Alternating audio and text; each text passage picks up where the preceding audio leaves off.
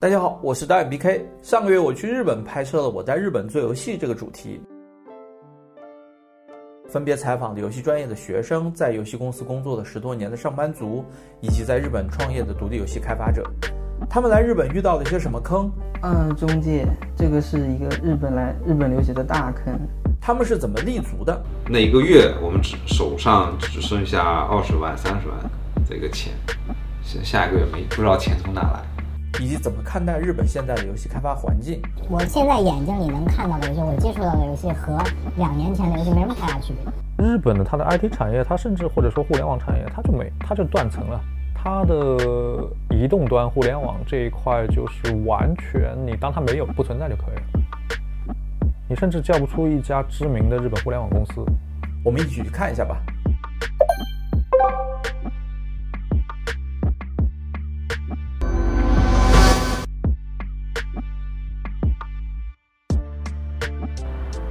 Hello，Hello，Hello，Hello，你好。你好，你好，你好。我应该怎么称呼？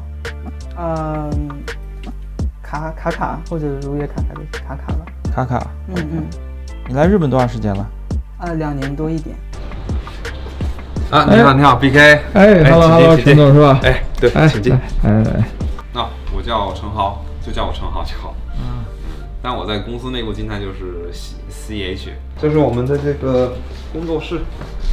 对啊，这是我们那个小杨策划兼程序，让我们主策小蔡。Hello，Hello，你好，你好。Hello，Hello。我零九年到日本的，零九年三月。小蔡是什么时候到日本？一三年十月。小杨呢？我是一七年十月。哎呦，三批人。对我们那个时候跟他们都真的有很大区别。就你们俩都是在日本这边待了十几年了，是吧？对。对，就是十几年，就是最开始是怎么过来的？是一个什么样的方式或者路径？你我这边是呃过来读那个大学院，就是国内叫研究生嘛。对，就过来读书。是什么专业？嗯，经济学。读经济学的。对。你是过来读？我是过来，我我是过来学动画片的。啊。我本来大学也是读动画专业，然后我就想，国内的动画好像实习了一段时间，感觉还是到日本去做比较好，然后就过来这边学动画去了。那当时过来你觉得困难吗？困难。那当时过来的时候，呃，先打工嘛，没没有办法接触专业的，就是我在先读语言，然后读研究生，这两段时间全都没有接触专业。那你们刚来日本的时候，都是要去边打工边上学养活自己这个方式吗？都走过便利店那条路吗？我不是便利店，我是麦当劳。一样。对我麦当劳干了三年多，都是通宵的夜班。对，最穷的时候是我可能在山里的时候，一个月就五千跟三千，有一个月就五千日元，一个月就三千日元，就过了两个月时间。怎么过呢？就是就是买了一袋米。然后去去那个，真的就是，比如菜啊，或者说一些干的干货，买一些放在那里，一天可能就吃一顿。小菜呢？我虽然有打过一些工，但我主要的生活费、学费都是父母支持我的。对。也稍微好一些了。我是我是很好，就是衣食无忧吧。啊，那小杨呢？主要还是家里人支持，然后有一半是，我有想过找兼职，但我因为服务业的话，我觉得我自己干不来，不是很擅长面对客人，我就想尽量找跟游戏相关的兼职，找来找去，最后来了默克，很幸运，对对，就就在默克，默克直接打的，对。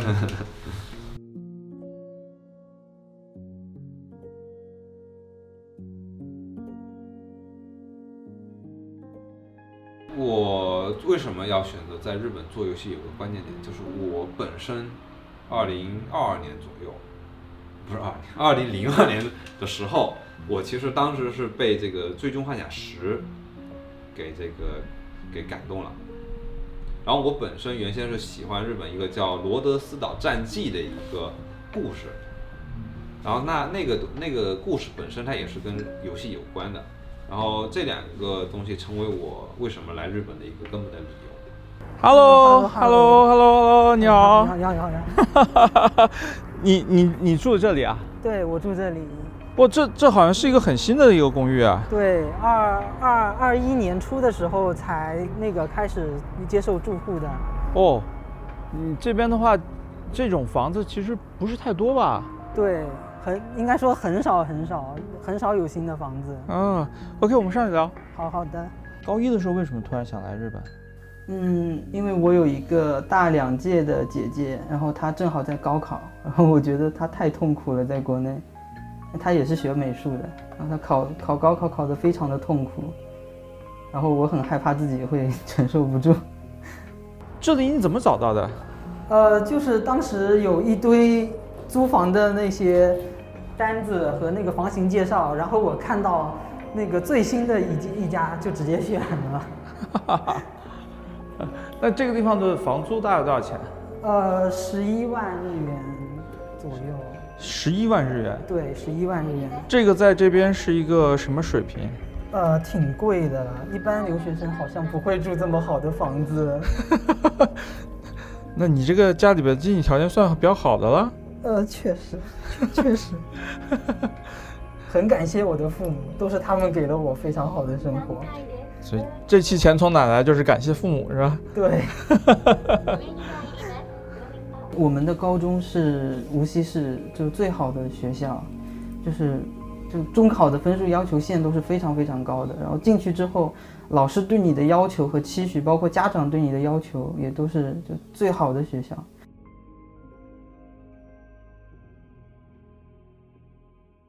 我是二零二零年的十一月十五号来日本，隔离两个星期，就是这个是在酒店里面，就是十四天后。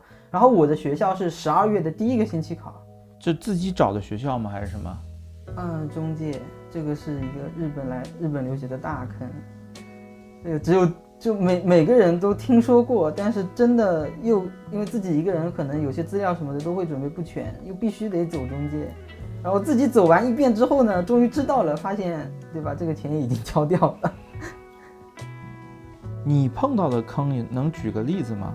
嗯，比如说，嗯，语言学校的选择和那个就是补课机构，就是所谓日本的塾私塾的介绍，这个应该是最浪费钱的，就非就这个价格也不透明，就他他他是那种就签合同的时候啊。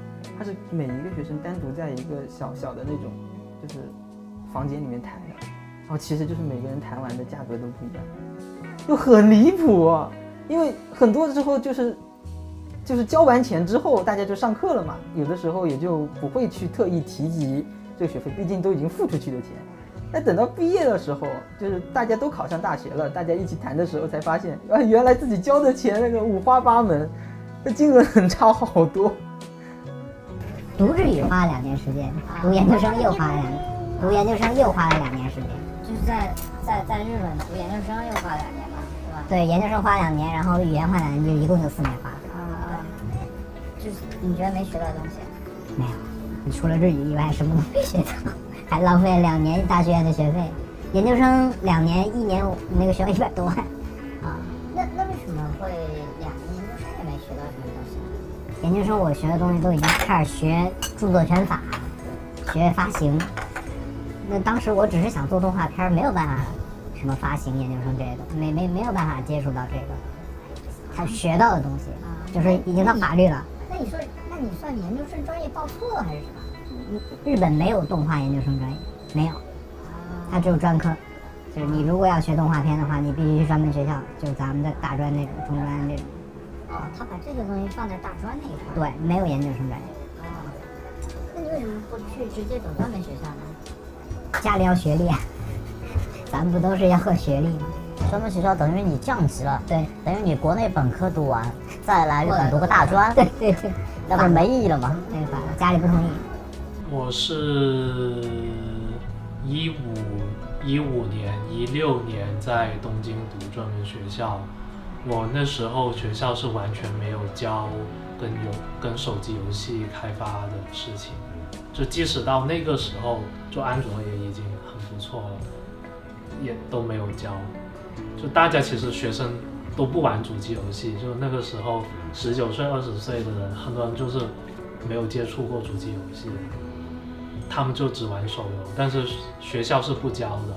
然后一直到现在二零二三年了嘛，就是每年我们其实也都会有面试一些专门学校毕业的学生，基本上也没有看到他们的呃毕业作品是做手机游戏，所以应该能够判断就是学校不太教、不太重视这一块。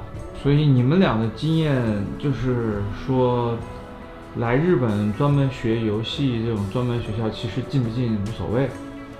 对于中国人来说，如果你原来有基础，特别是你已经在游戏行业待过的话，我觉得是它只能成为一个你熟悉日本或者说打好语言基础、认识更多人脉的一个跳板吧。它确实很难学到那种很有用的知识。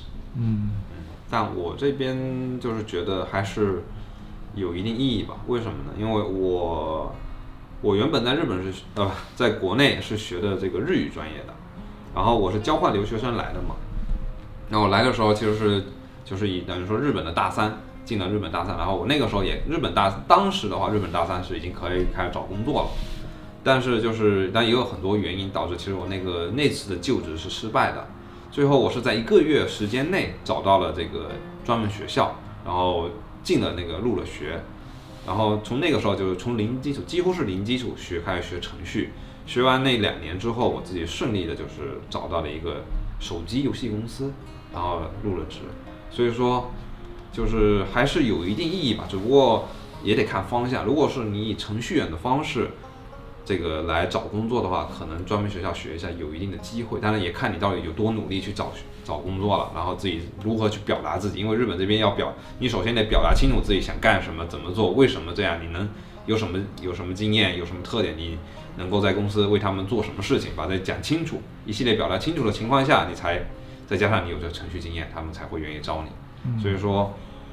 那我觉得也不完全说学了没有意义。你如果真的想就职，可能这是一个方式，嗯，但最后还得看你有多努力。的课程表，然后那个我因为经常坐在这边画画嘛，所以一边画就抬头就能看到我的死线，然后人一看到死线就非常的难受，难受了以后又想到自己之前要么是浪费掉了的日子，要么是没有好好干活的日子。就越想越暴躁，就会把已经过掉的日期全部都划掉，然后就可以看到现在已经二月份了，所以我把整个令和四年的这个时间基本上都划完了。呃，等到新的学期开学，我又会在上面贴一张全新的。大学里面，那个留学生进去的时候呢，都是要面试的，因为老师他要了解你是一个什么样的人，他才会选择我要不要你。就是你肯定是留学生的身份嘛，然后。老师他同意了之后呢，你跟进就是进到跟日本人一起学，这这个事情其实跟国内有点不一样，因为国内的话好像留学生是不会跟我们本本土的学生就一起上课的，呃，但是我们到了日本之后，他是就完全要融入一个班里，然后呢，我进了班里之后才发现他们的高中生活非常的丰富，就比如说那个游戏引擎。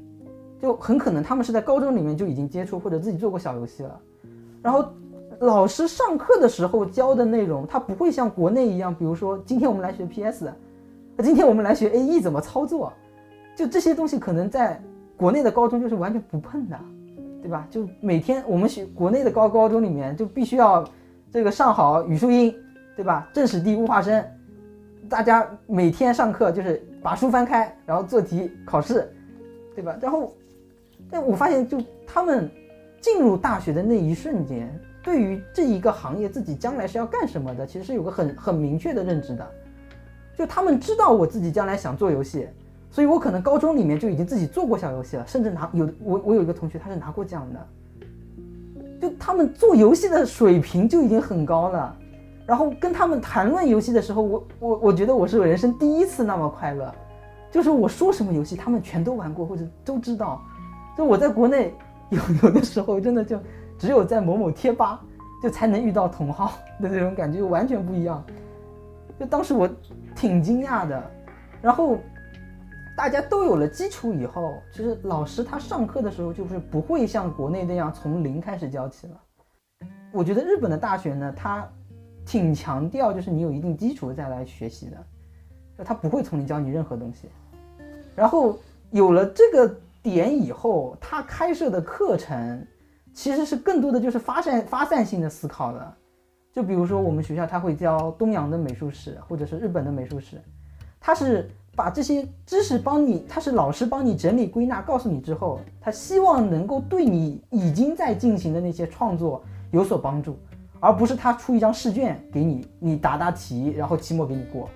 他很可能希望，比如说你能根据我的内容，这个画一幅小漫画呀，或者是做一个动画呀，或者是做一个小游戏啊，就是我我教你的东西对你有没有用呀？所以老师他很希望你能给他这个回馈。就啊，这是日文写的，但是就是故事，我给他我给他想了一个故事啊，就是，呃呃，这个名字是我们老师一定要求要叫 “hibi 苦七”这四个字啊，然后我就想叫想到了一个，就是叫做 h i 的这个就主人公叫 k u c h i 然后它有一个火焰一样的尾巴，然后要求是只能有一个操作嘛，就是呃要简化，然后不能用什么那个键盘的 WASD 之类的。然后我就想到了一个登山的一个游戏，类似于啊，这这些都是你自己画的是吧？嗯对，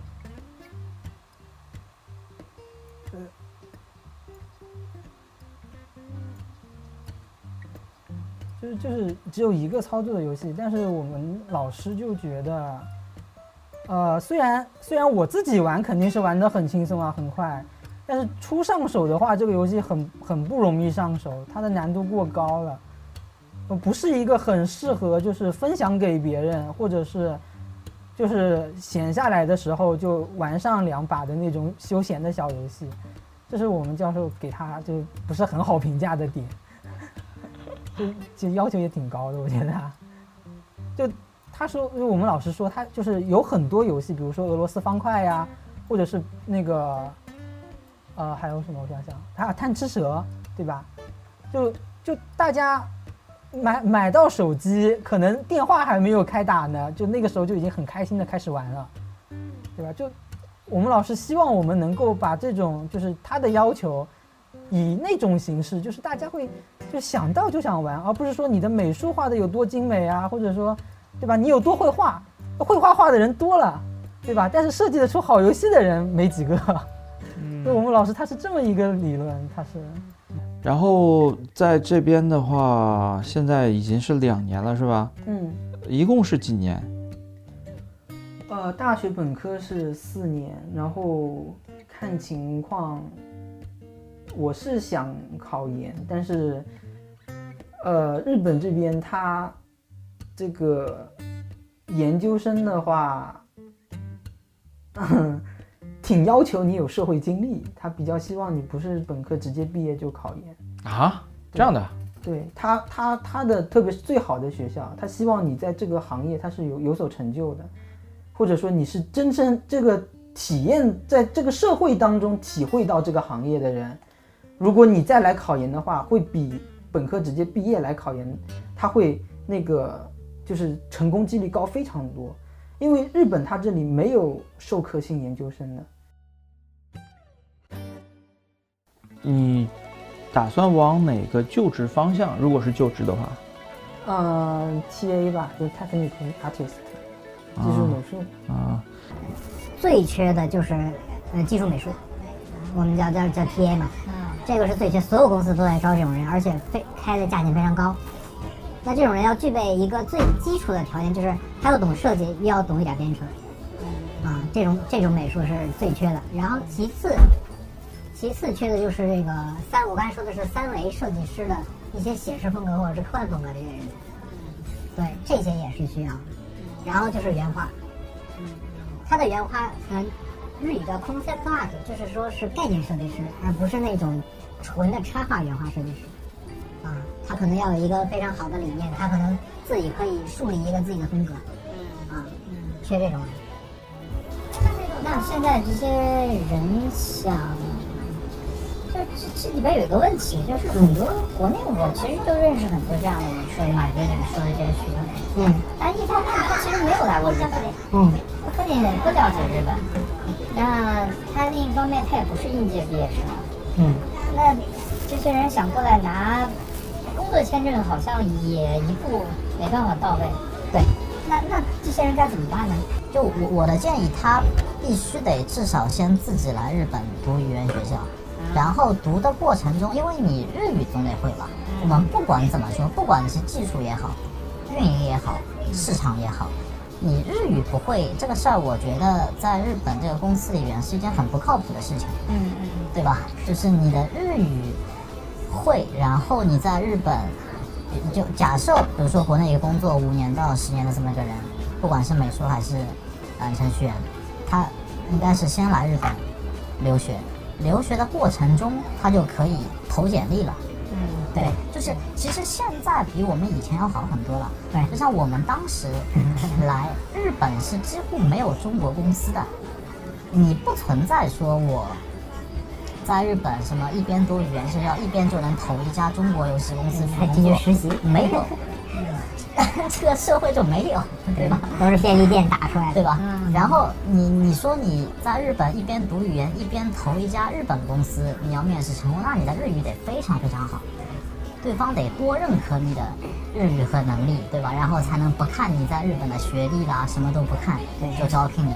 这种 case 是极少的，嗯除非你是非常稀缺的人才。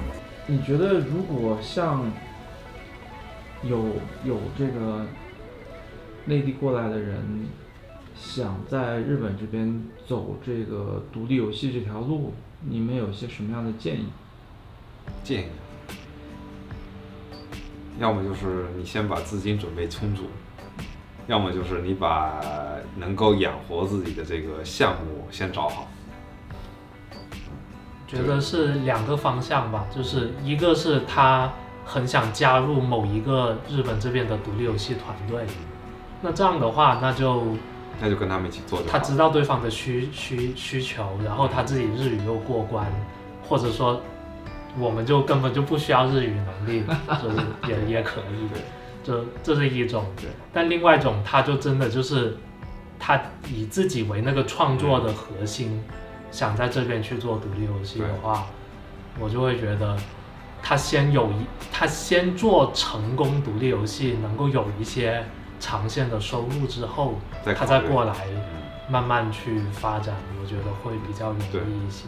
嗯其实最好还是说先进到一个日本的游戏公司里边，还是怎么样的？我是觉得会是一个更好的路线，因为我不觉得独立游戏是是成功率很高的一个品类，就是即使可能有的人第一款就成功了，嗯。但是你比如说你 E A 阶段要多久，嗯。你很多东西不可控嗯，原来你以为做一年就可以发，结果一打磨就三年，嗯，那你你的资金怎么办？对，你你在这里你要自自己做独立游戏，那你就得有签证，你得有公司，你每个月还要请专门的这种什么税务室啊、财务啊各种东西，搞一堆的资料，就是这个是一个很很费神也很费钱的事情。嗯嗯，但是也有个大前提哦，就是说你来日本想做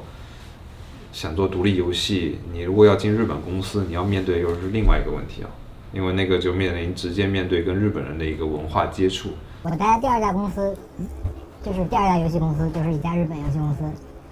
我当时它市值上也是上市公司嘛，所以市值的这块的话，就是呃从四百日元起，然后用一年时间到六千多，就是这么一个突飞的状态，就只有一款游戏就可以了啊。然后日活日活做到啊日活日流水做到十亿日元，这么个概念。然后基本上就是榜一榜二这种。当时因为没有其他品类的游戏，就是三 D 动作类游戏，一讲可能就都知道这个这个游戏，然后大家就就把这个品牌打出来。但是就当时老板去了一次国内，他去了一次腾讯出差，就是社长，呃出差之后看到腾讯开发游戏的这样一个状态，回来之后就说我们大家不能出海，就是从日本出海，就我们中国市场就不考虑了，被吓到。十五天，十五天一个 demo，四十五天就出一个游戏，就一个就上线，这样一个节奏。然后十二个工作室，他全参观了一遍，回来就说我们做不了。啊，直接直接吓傻了。然后后来我们就是也是有一个游戏开发了五年，开发五年，当然不停的砸钱，大概整个团队消耗了大概一百个人力的那种，一个一百个人力的团队去开发了一个五年的游戏，最后上线了之后四十五天，然后就停服了。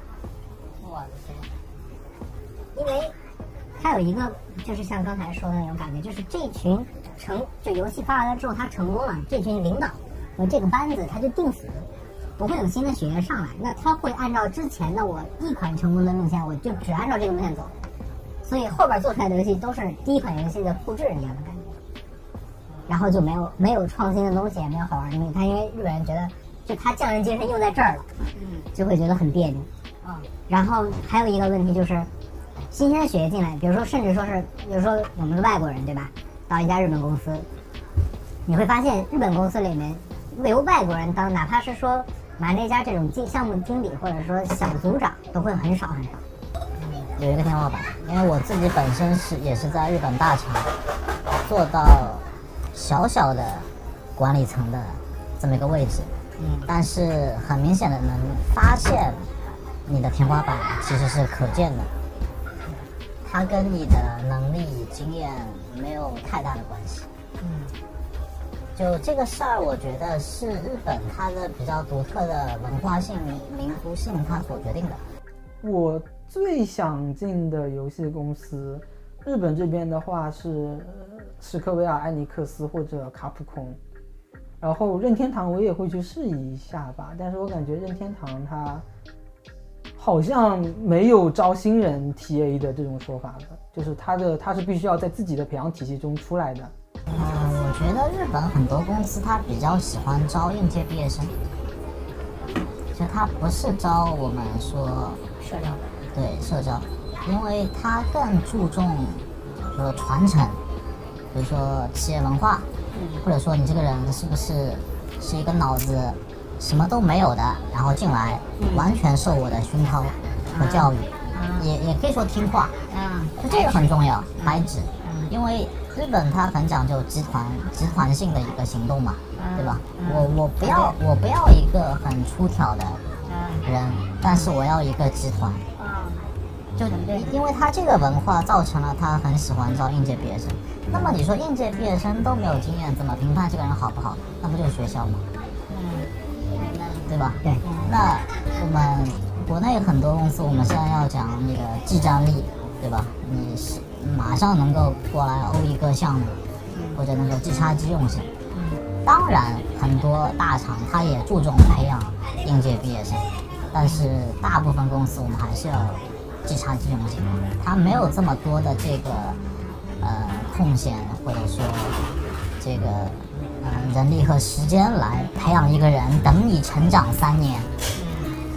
是，然后我自己的话，其实还是有还有一家公司特别想进，就是米哈游，我 特别特别想进，因为米哈游对我来说，对我的人生意义重大，是一件。我在国内第一次接触到这个就是成熟的游戏制作公司，就是米哈游，他带他带我进入的这个门，所以我特别感激他。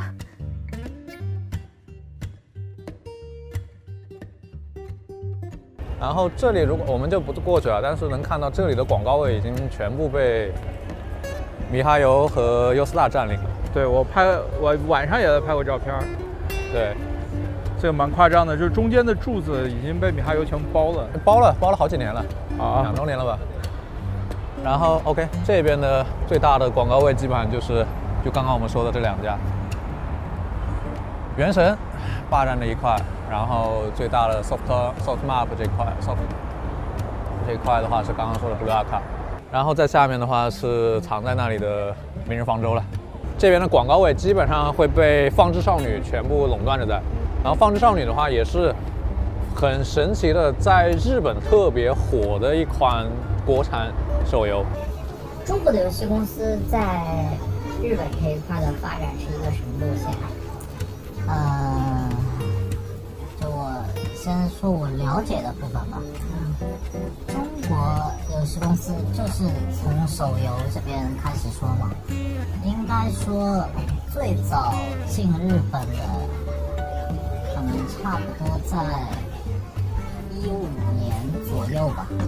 这个时候，这个时候，像比如说乐元素，乐元素进的很早，乐元素它进的很早，并且它的打法很不一样。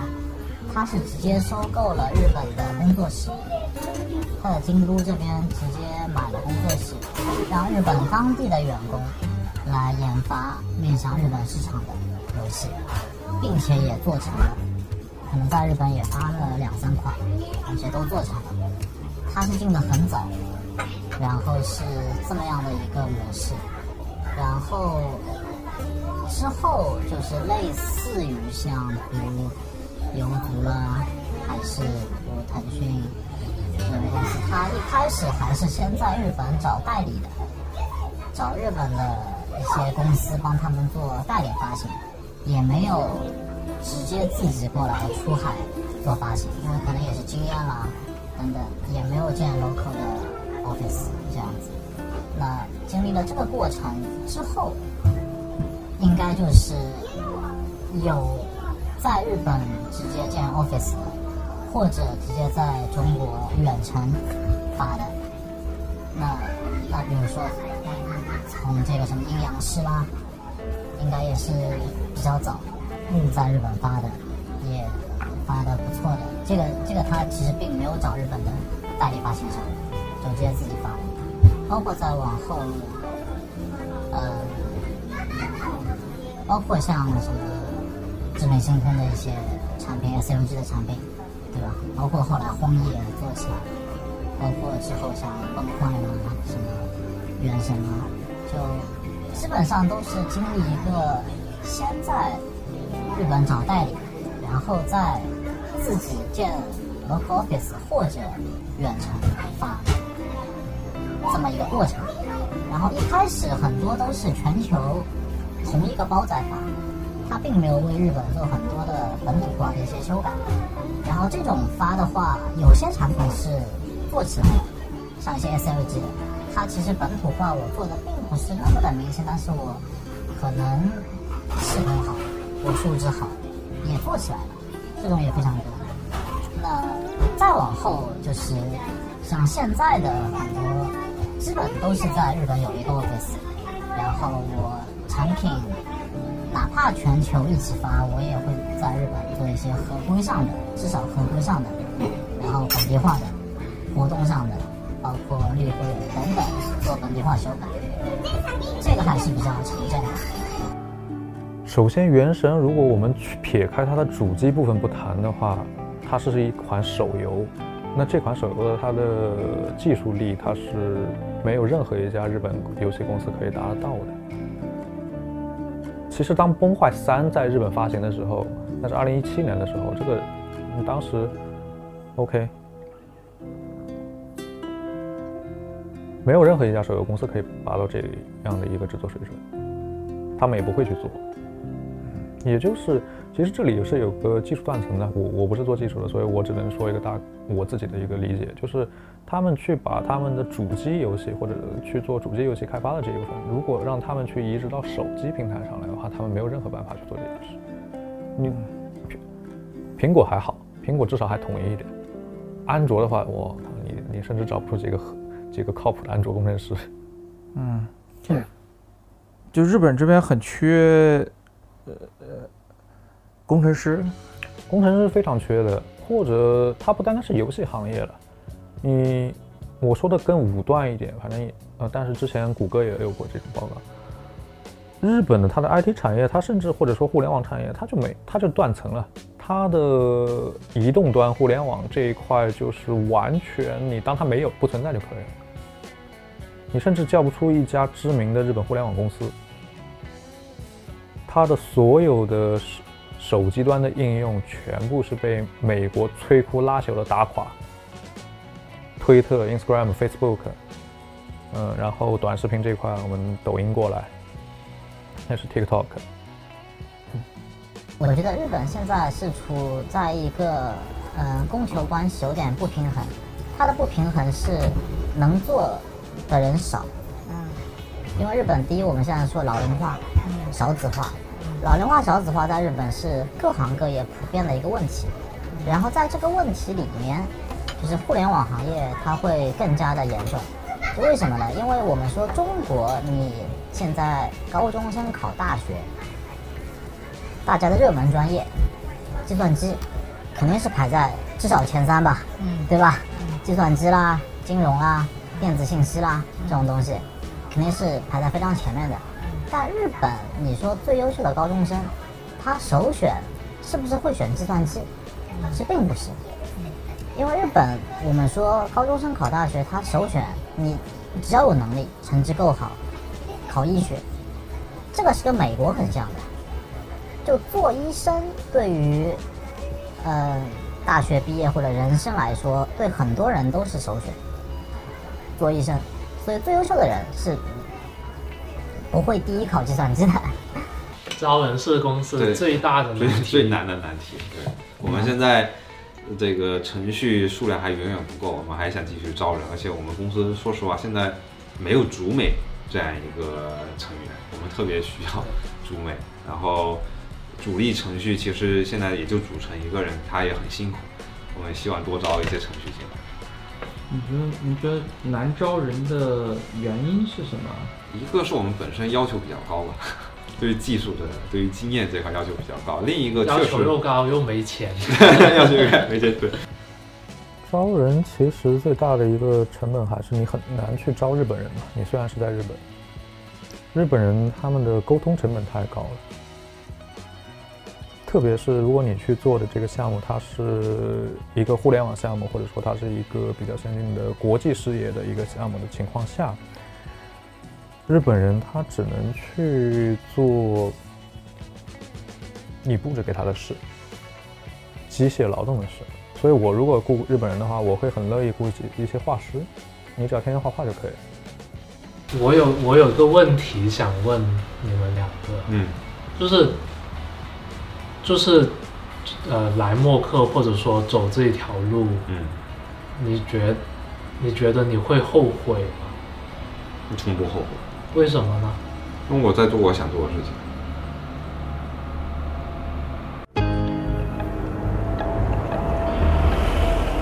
你在这边有没有遇到什么不开心的事情？好像，呃，仔细仔细想起来，好像还没有什么不开心的事情。呃，我在国内来之前就做了挺多那个资料查询的，然后把可能会遇到的不开心的事情也都避免掉了，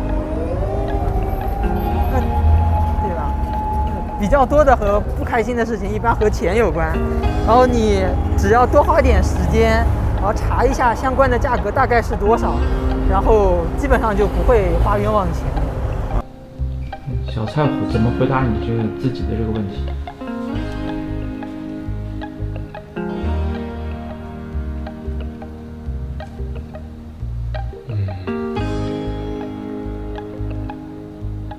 我是觉得，就是真的很苦，就是苦到自己都会怀疑自己什么时候会坚持不下去的那种苦。